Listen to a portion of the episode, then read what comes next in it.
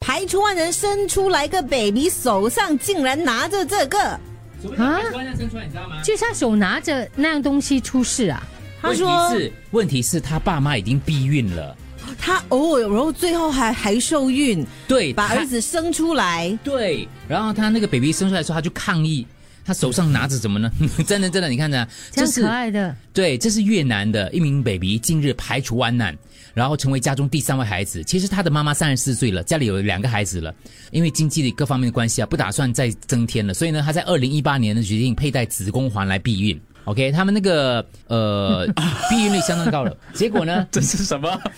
这个是什么东他西手？上拿的是他 妈妈又以为子宫还能够发挥作用嘛，对不对？因为那个效率是蛮高的嘛。对啊可是没有想到呢，两年就再次怀孕，当时发现肚里已经有五周大了，最后呢，在今年六月底把她给生出来了。这个 boy boy，哼。这个她当时怀孕的消息已经很意外了，可是她出生的时候呢，震惊了整个医院。我跟你讲，整个社区都吓到，为什么 呢？baby 手上拿着妈妈装在子宫里面的子宫环，我在跟你讲，你们是阻止不了我 的。对，你们想杀我，凶器给我找出来了。所以他好把笑原本杀死他的凶器拿在手上，不是？你这个要留下来嘞，把它就是封起来放在墙壁，哎， 对对对对。做纪他念啊是胜呢利。者嘞。妈妈体内的子宫环可能早就移位了，因此无法达到避孕的效果。可是医生就说，她出来的那一刻还帮妈妈把子宫环拿出 来。